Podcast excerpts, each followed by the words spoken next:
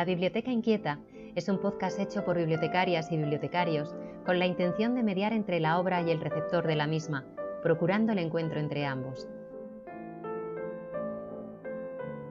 Queremos descubrirte nuevas maneras de ver el mundo a través de nuestra colección.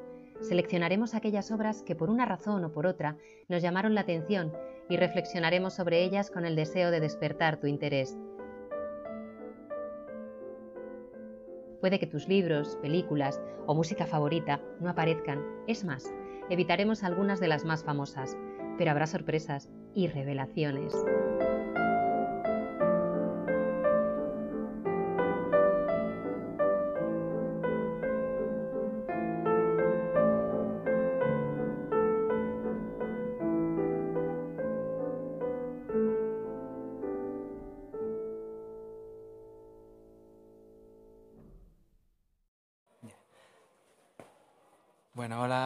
Buenas tardes a todos y a todas.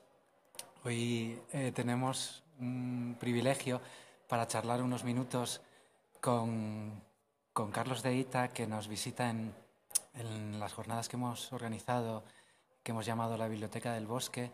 Eh, y aprovechando pues, que es un escritor, eh, guionista, técnico de sonido, pues mm, referencia en España pues hemos, le hemos un poco secuestrado unos minutos para hacerle algunas preguntas. Eh, así que, bueno, Carlos Dedita, muchas gracias, lo primero. Aquí me tenéis secuestrado, señor, con mucho gusto. Eh, Carlos, eh, bueno, ayer en tu conferencia nos, bueno, nos hablaste que para ti el, el, haber estado en el volcán de La Palma grabando varios, varias veces que ha sido supuso para ti un, bueno, casi un pequeño punto de inflexión en, tu profesionalidad, en tu trabajo. para los que estuvimos ayer lo escuchamos y nos lo contaste de manera fenomenal, pero ¿podrías repetir un poco por qué se ha supuesto algo especial el volcán de La Palma? Bueno, por muchas razones y coincidió en, también en un momento vital que todo el mundo puede entender, que es al terminar los coletazos finales de la pandemia que nos mantuvo encerrados mucho tiempo primero encerrados literalmente y después como retirados con una margen de seguridad respecto al mundo. ¿no? El volcán de La Palma efectivamente fue un punto de inflexión y yo creo que es comprensible. Cuando una persona va por la vida de oídas, escuchando y contando cómo es el mundo a través de cómo suena, pues claro que estalló un volcán en tu casa en Canarias, pues es, es, es un fenómeno que no pasa, no pasa muchas veces, pasa una vez en tu vida y, y quizá ninguna. ¿no? Entonces, bueno, como polo de atracción para alguien que se fija en el sonido, pues es algo irresistible. Pero el volcán coincidió con un momento para mí muy delicado en términos eh, profesionales o vitales, que fue ese momento en que después de una vida andando por el monte buscando grabar los sonidos de la naturaleza o de la actividad humana, pero sobre un fondo silencioso, cada vez hay más ruido en todas partes, con lo cual ese trabajo cada vez está más está más contaminado, no el trabajo, sino la materia con la que trabajas. El ruido es, un, es una mancha de aceite que lo tapa todo. Y cuando tú vas buscando la pureza, la limpieza, el ambiente cristalino, el sonido limpio, pues el ruido te, te arrincona, te echa para atrás, es la contaminación acústica. Con la pandemia, por desgracia, todos sabemos lo que pasó, que el mundo se paró. Y cuando el mundo se para, eh, el ruido desaparece y la naturaleza brilla. El paisaje sonoro brilla, florece. Entonces eso, con todos los dramas que vivimos, pues no dejaba de ser una parte positiva. Eh, que podíamos escuchar la, la, vida como era antes de que estallara la mecanización. Y a la vuelta de, del ruido, pues quien va de oídas se siente expulsado del paraíso, por decirlo de una manera un poco, un poco directa. ¿no? Así que yo estaba muy en serio pensando que esto ya había concluido mi recorrido, mi escucha, y que ya no podía hacer nada después de que el ruido volviera. Y ahí estalló el volcán. Y el volcán me enseñó una cosa muy importante para alguien que va de vidas. Todo esto tenéis que entenderlo desde alguien que contempla las cosas por cómo suenan. ¿no? Y es que eh, para mí el mundo, los márgenes del mundo sonoro oscilaban entre ese silencio casi perfecto de la naturaleza y pues los grandes espectáculos, las tormentas, las cascadas, un temporal, ¿no? Y esos son los límites, abajo y arriba, ¿no? Los márgenes del paisaje sonoro, los, los horizontes y cuando llegué a La Palma me di cuenta que el paisaje sonoro tiene unos horizontes infinitos, que el, margen dinámico sube, sube muchísimo. El volcán sobrecogía por muchas razones, ¿no? Una, la tragedia, que era, que era un volcán en una zona habitada, es una cosa que no se da muchas veces en, en, en Canarias, casi nunca, ¿no?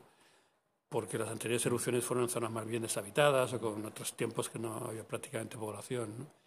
Pero sobrecoge por muchas razones. Una es la cantidad de voces que tiene, no es solamente un ruido, sino que hay, hay exhalaciones, hay murmullos, hay explosiones, hay estampidos, hay derrumbes, hay arrastres, hay silencios, aunque parezca mentira, es el tremor, que es esa especie como de vibración de la piedra que, que transmite esa, eh, todas esas, esas, que se escucha por los pies, podemos decir.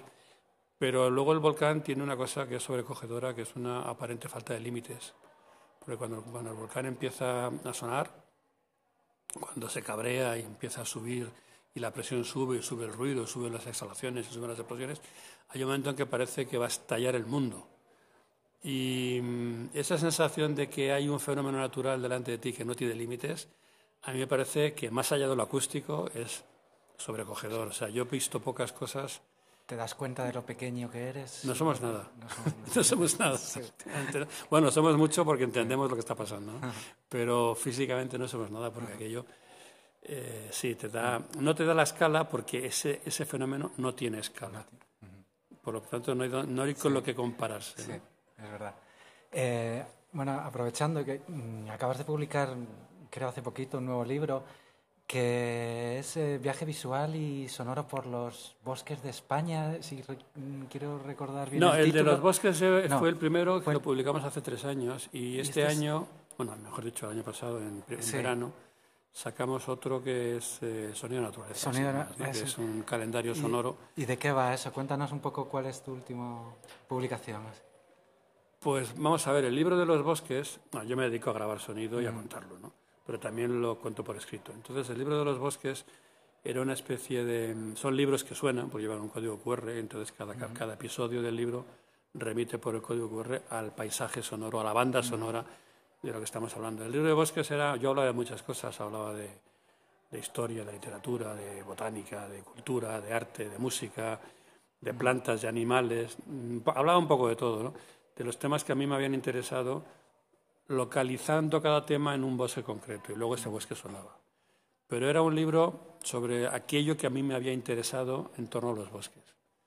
Este otro libro, el de El sonido de la naturaleza, un calendario sonoro, es un poco distinto porque todos los textos van referidos a describir situaciones y episodios vividos en realidad en el campo, pero apoyándome en la descripción literaria de cómo suena. O sea, es una descripción literaria de cómo es un lugar a, través de cómo suena. Y eso puede ser desde una tormenta, como, el, como el trueno dibuja el paisaje, o puede ser por cómo escucha un búho, no solamente cómo habla, sino cómo escucha. En fin, hay muchas, muchas formas de contarlo.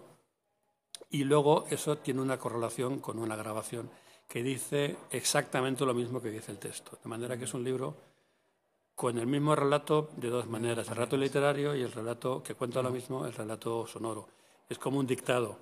Tú lees y, vas al dictado. Y este libro, a diferencia del otro, que era que yo contaba aquello que a mí me interesaba, este libro cuenta aquello que a mí me ha pasado. Ah. O sea, es como una selección de algunos momentos, de unos episodios que he vivido en el campo. Unos han durado unos minutos y otros han durado días. Pero en resumen es la selección de setenta y tantos momentos que por razones acústicas a mí me han, me han marcado. Luego es como, esta es mi vida, este libro es mi vida.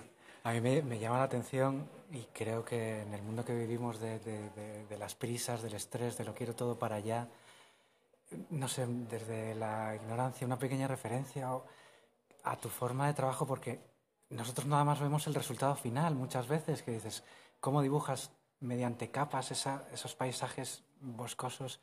De una manera que cierras los ojos y te, y te literalmente estás en, en, ese, en, ese, bosque o en esa laguna o en ese río. Pero para ti, eh, y ayer nos contabas un poco tu método de trabajo, de cómo vas grabando para luego editar, ese, ese trabajo de edición que supone, supongo, muchas horas de grabación, muchas horas. Ayer decías de, de dejar 24 horas grabando en un lugar para luego de ahí recoger unos segundos que luego vayan formando capas con otros. eh, con otros sonidos que se van incorporando. No sé, ¿alguna, ¿algo que decir sobre tu, este trabajo eh, pues casi medieval? De, que, me tomo mi tiempo. Eso es, y que hoy en día es, es casi un héroe trabajar con, con, esos plazos. Bueno, yo es que no lo concibo de otra forma. ¿no? Creo que, primero, quienes trabajamos con sonido tenemos una gran ventaja y es que el, oído es el sentido de la evocación. Con lo cual, cuando tú trabajas con sonidos, el oyente eh, está viendo lo que tú le estás contando. O sea, tú cierras los ojos y si has estado en un bosque, lo has visto, y después lo escuchas, tu mente te lleva directamente para allá. ¿no? Entonces, eso es una a la hora de contar historias, digamos que esa predisposición del oyente a, a viajar contigo pues es muy, es muy útil. ¿no? Entonces, de eso nos beneficiamos los que trabajamos con sonido, ya sea con música o con este tipo de cosas. ¿no? Sonido eliminando la palabra, quiero decir, ¿eh? pero sonido de grabaciones sonoras. O... Y luego, claro, es que la, cualquiera lo sabe, cualquiera que vaya a la naturaleza a observar sabe que las cosas no, no suceden de soperón. A veces sí, ¿eh? pero no casi nunca. ¿no? Y además los tempos, ya no, el, el tempo de la naturaleza es otro distinto al tempo de la narración. Entonces, yo me baso en un principio muy discutido, ¿eh? pero para mí es, indiscutible. Y es que todo aquello que tú contemplas, grabas, registras, pintas, transcribes, convierte la realidad en ficción. Siempre. No hay, una, no hay una grabación más real que otra, no hay una foto más real que otra. Cualquier cosa que tú transcribas es una ficción o un relato. Entonces, yo lo que hago es eh, darle a la naturaleza el tiempo necesario para que sucedan cosas llegas a un lugar y esperas a que pase. Primero, cuando llegas a un lugar eres, un intruso. Mm. Luego, eh, hay que esperar a que todo se asiente a tu alrededor y dejes de ser un intruso y las cosas vuelvan a los animales, que son los que fundamentalmente forman parte del paisaje sonoro, pues eh, actúen con naturalidad, como si tú no estuvieras ahí. ¿no? Y esto es muy satisfactorio. Eso lleva su tiempo, claro. Pero luego también lo que yo hago es analizar acústicamente un lugar. O sea, escucho lo que suena ahí, quien canta, qué reverberación, qué eco, qué aguas, cómo modifica la temperatura, la acústica. Y una vez que tengo identificados los elementos eh, acústicos, los grabo por separado para después hacer un montaje. El montaje es una ficción, a lo mejor resumo en un minuto o en tres lo que sucedió en un día entero. Por eso este montaje se parece más al montaje cinematográfico, que tú resumes el tiempo en unas secuencias de planos, que a lo mejor a la fotografía o a otro tipo de, relatos. ¿no? Pero ahí la espera, la paciencia. Yo solo soy paciente en el campo, fuera del campo soy muy nervioso. Pero la paciencia, las ganas de aburrirte creativamente esperando a que alguien diga algo, pues son el elemento fundamental para conseguir el material. Y luego está el proceso de, limpieza, de análisis, de estudio y las horas de estudio de sonido. Y dos preguntas más. Una, primero, a raíz de esto, siguiendo con esto, y al final ese relato que tú dices que siempre al final es ficcionado, ¿pretendes que sea eh, un relato eh, en el que mm, tú filtras tu recuerdo de, o pretendes que sea algo objetivo? No sé si me explico. Es que yo creo que la objetividad no existe. O, lo busca, o sea, que no tienes ningún problema en decir, yo voy a, poner lo que yo sentí en, en aquel bosque, en aquel día, y, y, es lo que yo me acuerdo. Es exactamente eso. O sea, yo lo que cualquiera, no yo, cualquiera que va a un lugar, lo observa y luego lo cuenta, está contando sus recuerdos. Mm, mm. Sí, tú te vas a ver la Catedral de Salamanca, la miras y luego se lo cuentas a alguien y estás... Esto es obvio, ¿no? Y esto es lo que yo hago. Yo mm, voy a un lugar, lo grabo, lo analizo, lo paradeo, lo... a veces no grabo nada y luego reconstruyo una historia lo de ficción no entendamos, no, no es decir que es mentira, es una... No, no, es peyorativo. Sí, parece como que ficción es que me he inventado. No, la ficción es, bueno, es una, es una especie de reproducción, pero sí que se basa en lo que yo recuerdo, obviamente, ¿no? Lo es que mis recuerdos están plasmados en unas grabaciones. Pero cuando quiero, también depende del soporte, pero eh, los ritmos, los vacíos, el tempo, eh, la manera en que se escalonan las cosas, es como yo recuerdo que sonó aquello. Luego igual vas allí, lo transcribes tal cual y no, fue así. Pero nadie que te cuente alguna experiencia eh, está contando otra cosa distinta que su propio recuerdo. Por lo tanto, yo reivindico mi capacidad de reconstruir acústicamente aquello que yo escuché. Vale, y pues nada, ya por terminar, Carlos, eh, ya que estamos, una última pregunta ya más genérica.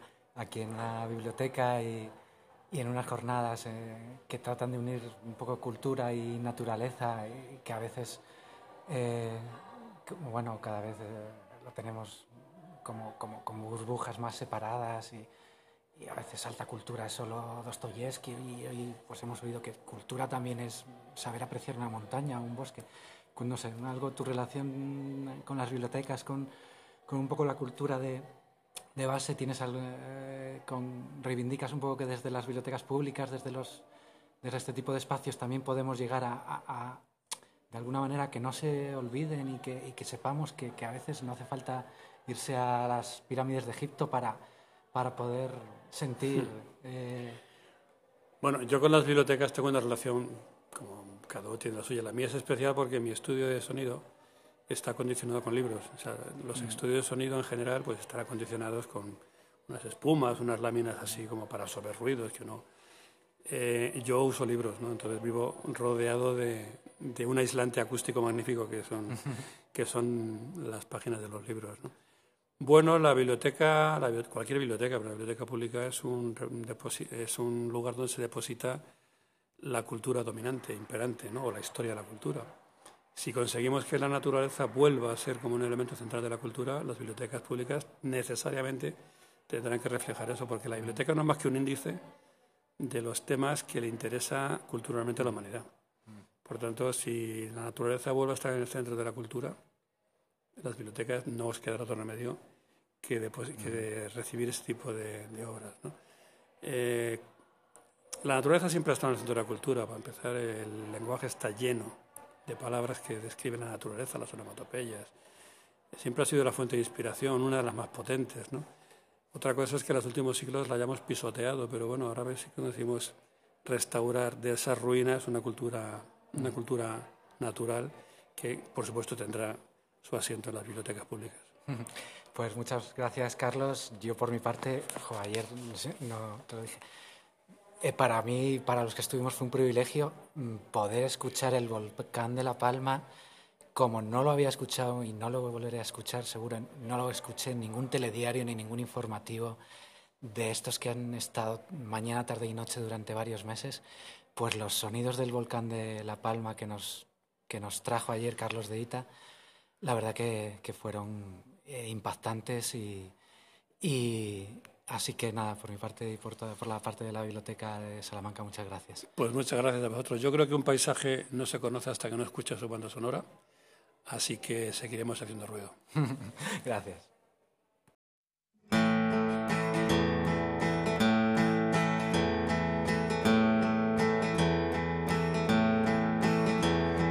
Voy a ignorar lo que hablasteis de mí cuando me fui al bosque a vivir a la casa de troncos que yo construí, a vivir de mis manos, a vivir de verdad. Me acusasteis de loco y de alta traición, de negar los avances de la humanidad, de mirar hacia atrás en la evolución de haceros dudar de vuestra felicidad. Un hacha y el dobro, azuelo y sedal, semillas, la Martín, un rifle legal, un mapa, una radio, sentido común, cientos de libros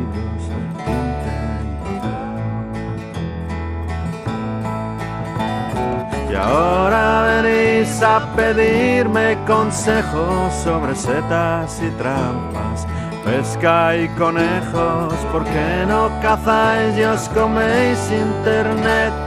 Ahora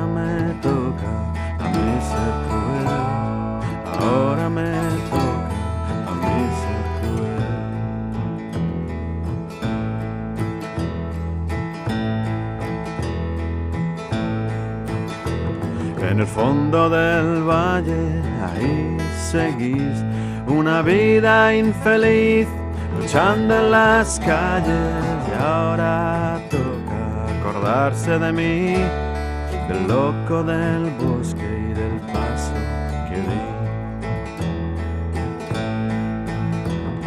Entonces venís hasta aquí en procesión a oír las palabras del viejo gruñón, aprender de la tierra, a oír de su voz que o cambian las cosas o esto acabó, o cambian las cosas o esto acabó. Y ahora venís a pedirme consejos sobre setas y trampas, pesca y conejos, ¿por qué no cazáis y os coméis internet? Ahora me toca a mí ser ahora me toca a mí ser. Y ahora venís a pedirme consejos sobre setas y trampas, pesca y conejos, ¿por qué no cazáis y os coméis internet?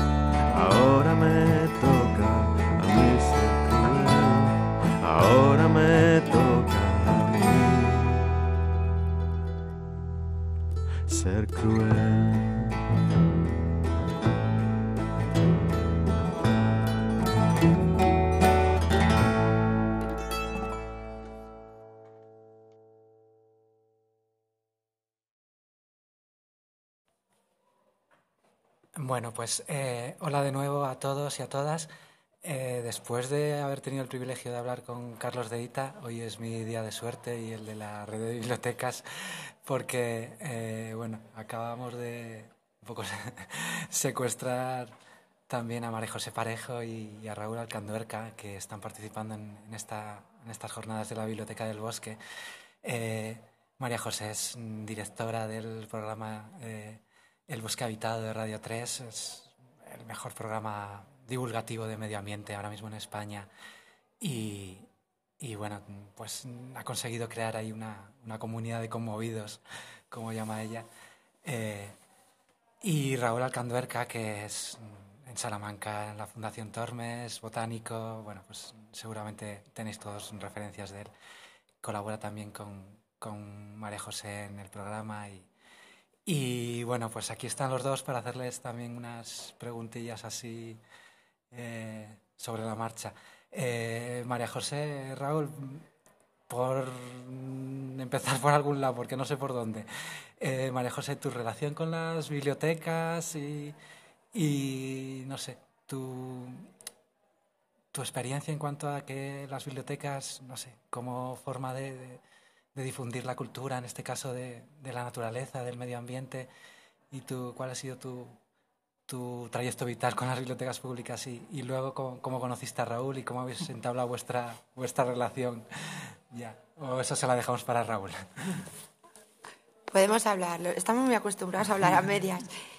Pues mira, para mí las bibliotecas es una parte del de, hogar que ha sido permanente en mi vida, aunque fueran diferentes bibliotecas. Yo he estudiado siempre en bibliotecas de pequeña porque no tenía un cuarto para estudiar, eh, tenía que ser en el salón con todo. Entonces estaban las de la caja de ahorro nada más. Y iba aquella, según iban abriendo bibliotecas, yo me iba mudando y me gustaba ir cada semana a una sobre todo porque establecía una relación con, con, el bibliotecario o la bibliotecaria que me parecía muy especial, me parecía que era gente que me comprendía, yo que me sentía rara, que, que era como de mi tribu, ¿no? Que eran gente especial, que encontraba allí lo que no encontraba mejor en clase, en clase con mis compañeras, porque era un colegio de niñas, ni en casa con mis padres que no tenían mucho tiempo para estas cosas. Yo he estudiado eh, todo, BUP, COU, eh, periodismo, filosofía, el doctorado en filología, todo lo he estudiado en bibliotecas, eh, porque entonces no lo sabía, pero tenía un poco de déficit de atención y mi profesora siempre decía que tenía que estar sola. Y entonces a principio de curso me, sentaba con todas las niñas en pupitres de a dos y a los tres días ya estaba sola en una mesita eh, y era la primera de la clase, si, si no. Y entonces ella me decía, vete a la biblioteca. Y es verdad que gracias a la biblioteca yo he estudiado lo que he estudiado. Y del bosque, pues mm, para eso es mucho más eh, interesante escuchar a Raúl, pero me ha encantado venir a esta biblioteca auténtica, la más grande, especial, maravillosa, que yo hubiera imaginado sobre el bosque. Está de Torrente Ballester en Salamanca. Y os dejo con Raúl y cómo... Bueno, nos conocimos en Salamanca por un congreso que se llama Wild, Lo Salvaje, eh, estadounidense, está todo lleno de norteamericanos. Y, y nos conocimos Ahí, yo creo que era el 2013 o así. O, seis meses antes. El bosque empezó en el 2012. Sí, sí. Y os paso a Raúl porque de libro sabe todavía mucho más que yo. Bueno, lo, último no es así, pero eh, queda muy bien como, como testigo. Eh, aun cuando ahora, bueno, cierro con, con cómo nos conocimos. Nosotros nos conocimos por los grandes árboles, gracias a un proyecto que teníamos entonces que se llamaba Catedrales Vivas, eh, en el que tratábamos de conservar y a la vez dar a conocer algunos de nuestros grandes árboles en, la provincia de Salamanca que gozaban de más de 100 años, 200 años, hasta 600 años. ¿no? Entonces, en un programa que hizo en directo, en directo María José desde el Palacio de Congresos, eh, me pidió intervenir. Eh, cuando conté en qué consistía, qué objetivos tenía aquel proyecto, yo creo que empezó a tener curiosidad por ver qué había detrás de esas catedrales vivas, de cómo eran sus cuerpos, ¿no? cómo eran sus arbotantes y sus contrafuertes. Y terminamos eh, delante de aquellas catedrales vivas. Y a partir de ahí, pues eh, sería un largo, etcétera, de, consecuencias y acontecimientos hasta hoy, ¿no? Y, y hace eternum. Y mi eh, contacto, mi primer contacto continuado con una biblioteca, más allá de cuando vas de pequeño a verla, eh, creo que es la primera vez que lo cuento, fue a través de una horrorosa crisis personal cuando tenía 18 años, en la que era incapaz de, estudiar, eh, comenzaba biología y trataba de centrarme, de evadirme de todos los problemas que tenía metido en la pequeña biblioteca de la Gabriel y Galán. Y me di cuenta que, bueno, pues cuando no era capaz de estudiar o, la química o la física o, o cualquiera de las asignaturas que tenía, me dedicaba a leer lo que había en la biblioteca. De tal manera que ese año lo pasé entero leyendo, absolutamente de todo, pero nada de lo que tenía que ver con mi carrera. Aprobé una única asignatura, pero adquirí una cultura que mm, estoy tremendamente agradecido a ese año ganado más que a ese año perdido. Y desde entonces miro a la Gabriela Galán con unos ojos eh, absolutamente maravillados. Raúl, eh, hay una frase que tú te he oído decir y, que enlaza también con la filosofía, creo que del, programa de María José, que es algo así como que la ciencia no es más que poesía demostrada.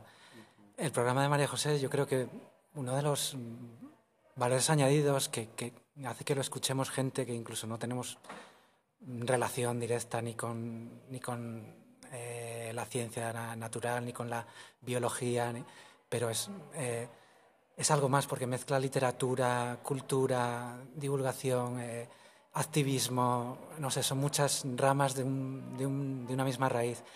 Y, tú dices eso, Raúl, de que la, ciencia no es más que, poesía demostrada. Me gustaría que eso, para la gente que lo escuche, que, eh, explicaras un, poquitín más por qué estás convencido y, por qué es verdad que dices, no, no son todo burbujas estancas como parece que hoy estamos en una burbuja estanca todo especializado, sino que que eso, que una biblioteca puede hablar de naturaleza también, no tiene por qué hablar solo de Dostoyevsky o, o de alta cultura. Mm. Yo creo que básicamente porque lo he visto y, y la realidad me lo ha terminado demostrando. Eh, comentamos muchas veces el, el poema de em, ¿Serán acaso los árboles solidarios? Eh, de Benedetti, ¿no? Y eh, empieza a citar árboles que pueden ser solidarios entre ellos, los olivos y las jacarandas y tal, ¿no? Y resulta que 30 años después, eh, Susan Simar, una investigadora de la Universidad de Colombia, dice sí, los árboles son solidarios entre ellos, intercambian eh, moléculas de carbono, los maduros hacia los jóvenes, los sanos hacia los enfermos. Eh, lo que hizo Simar fue demostrar los versos de Benedetti, que me parece una recreación absoluta. Y si hacemos un poco un recorrido de, la poética a lo largo de los siglos, Vamos viendo cómo muchos versos se convierten en teorías científicas y luego en hechos científicos. El poder eh, afirmar estas realidades lo que te termina diciendo es que son vías distintas para llegar a un mismo objetivo que es el conocimiento y también tratar de entender nuestro lugar en el mundo. Y eso lo hace la ciencia, lo hace la poesía y lo hacen el resto de disciplinas artísticas. Gracias. Y María José, mm, a ver, mm, no sé, a ver si sé decirlo.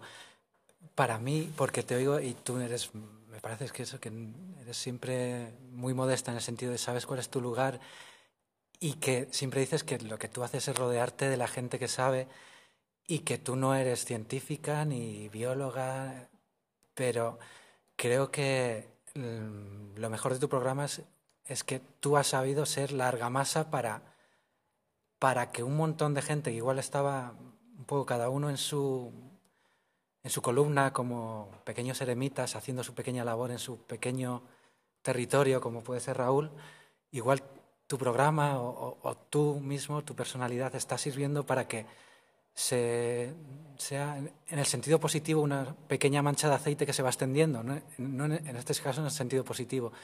No sé si tú mm, ves que después de 10 años también empiezas a ver resultados en ese sentido. Bueno, decía Raúl, eh, eh citando a Benedetti, que si los árboles eran solidarios, yo mm, he admirado mucho siempre a todo aquel que tenía algo que enseñarme y de lo que yo lo desconocía todo. Yo me, todo lo que te he dicho que he estudiado era letras puras y de repente cuando me dan la oportunidad de diseñar un programa de radio, no hago literatura como esperaba todo el mundo de mí, y, o sí, pero dedicado al medio ambiente. Entonces, mm, yo quería saberlo todo, pero no sabía nada. Entonces la única manera era ser honesta. Yo creo, no me gusta mucho definirme como periodista, quizá más como comunicadora saltada, pero yo vi que mm, lo que podía hacer es preguntar y no hacer ese que no creo en el periodismo objetivo. Creo que lo más, lo más honesto es hablar de, soy, vale, soy periodista y estas son mis subjetividades. Voy a dar mis referencias y así nos confundo. Ya sabéis quién soy. Y quería que fuera muy orgánico. Digo, no pasa nada. Yo voy a decir lo que no sé, pero vamos a aprender juntos, la audiencia y yo, porque lo que sí sé es que al final somos todos iguales. Entonces, pues eh, la vida ha sido muy amable desde que tomé esta decisión y he conocido a las personas más interesantes, más solidarias, más expertas, mm, con el bien común en la cabeza como los buenos y las buenas científicas. Y, y de los primeros que conocí fue a Raúl de Tapia, conocí a Bernabé y José Moya y, en primer lugar a Ignacio Abella, a Fernando Fuello, fíjate cómo salí disparada, ¿no? Entonces ya no me quedaba más remedio que aprender y sumar y a lo mejor traducírselo un poco a la audiencia, porque me representaba a mí y a lo mejor yo podía representarles a ella. Y yo creo que, que así es como se aprende escuchándonos unos a otros, poniéndonos en valor y el boca a boca o el onda a onda. Mm. Gracias. Y Raúl, eh, centrándonos, creo, en, Salamanca, porque nos cuentes un, ya por ir acabando, eh, un poco, ayer se presentó y estas jornadas están hechas en colaboración también con, con Medio Ambiente y se habló un poco sobre el proyecto Sabia de Salamanca. Eh, en el que está bueno, una concejalía del ayuntamiento, pero también tú estás ahí participando, formando parte, y los salmantinos y las salmantinas, seguramente antes o después, pues sí, por algún lado han oído algo, han visto algún cartel, ah, bueno, de qué va esto de Sabia, que mm, saben que tiene que ver algo con, con lo verde y tal, pero mm, ¿puedes mm, decir un poco eso, cuál es tu papel y cuál es el papel de Sabia que está consiguiendo Sabia en Salamanca o qué pretende conseguir Sabia en Salamanca? Eh, proyecto Live. Eh, bueno, mi papel es el de ayudar, eh, algo que llevo haciendo desde que tengo uso de razón en esta ciudad, o sea, desde que cumplí 17 años, 16 años, que empecé como voluntario en ZOES, en el barrio del oeste, hasta hoy siempre lo he hecho, de una manera más profesional o de una manera más amateur, dependiendo de los años que tenía, ¿no? Entonces, mi labor es eso, de, de ayuda, de asistencia técnica, de asesoramiento También he viajado mucho, participo en proyectos eh, muy grandes dentro y fuera de, sobre todo fuera de Salamanca. Entonces, extraerte toda esa experiencia, tanto nacional como internacional, a, tu ciudad, ¿no? Convertir tu ciudad en aquello que quieres que sea dentro de 10, 15, 20 años, ¿no? Y eso es lo que pretende Sabia, eh, arrancar ya las raíces de esas ramas que tú comentabas que veremos abrirse en 15 o 20 años. Estamos trabajando para la siguiente generación. Y siempre me hubiera gustado que este proyecto se comenzara hace 30 años, hace 20 años, pero por fin hoy es todavía, ¿no? Es decir, hoy podemos eh, decir que ya estamos en ello.